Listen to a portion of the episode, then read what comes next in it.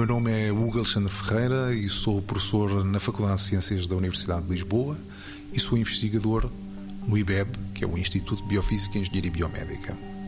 Do, do ponto de vista clínico, existe um, uma prevalência muito, muito grande de, de perturbações da ansiedade e, e perturbações de, na ordem das doenças da, da depressão.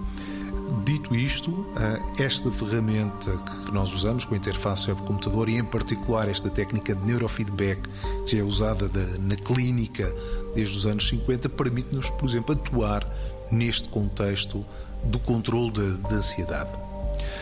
Estes equipamentos, na prática, ao lerem a atividade elétrica cerebral e a traduzirem, no nosso caso, num, num videojogo, portanto, ao tornar esta atividade visível e audível, eu começo a ganhar consciência sobre os meus processos mentais.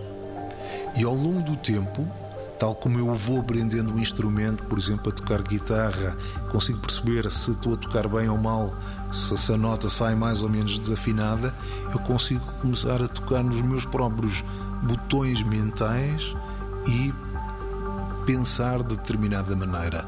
E a maneira como nós estamos a fazer, digamos, a nossa investigação e a nossa aplicação, é que estamos a ler a atividade de um circuito cerebral que está relacionado com a modulação da resposta emocional.